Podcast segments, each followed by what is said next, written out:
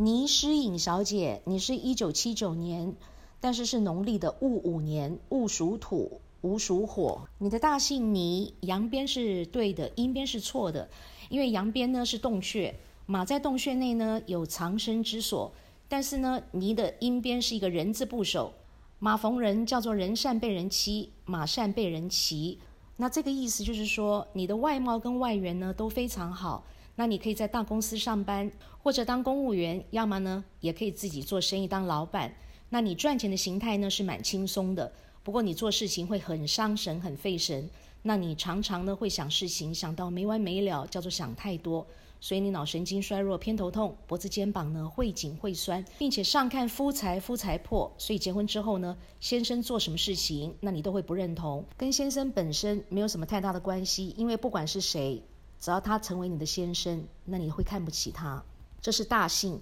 所以呢，老师在这边要给你一个建议，那就是呢，对于先生的事情呢，尽量不要管，张只眼睛闭只眼睛就好了。管多了，只是让你自己呢很伤脑筋、很头痛而已。你的名字诗颖的诗不能用，这个诗的羊边呢，这个士代表牛，因为我们说将士相是老二，那生肖排行第二是牛，那你属马，马碰到牛呢，叫做自来白马，怕青牛，它会影响到你的沟通跟表达的能力。你不善辞令，对人不字呢说不出口，打不还手，骂不还口。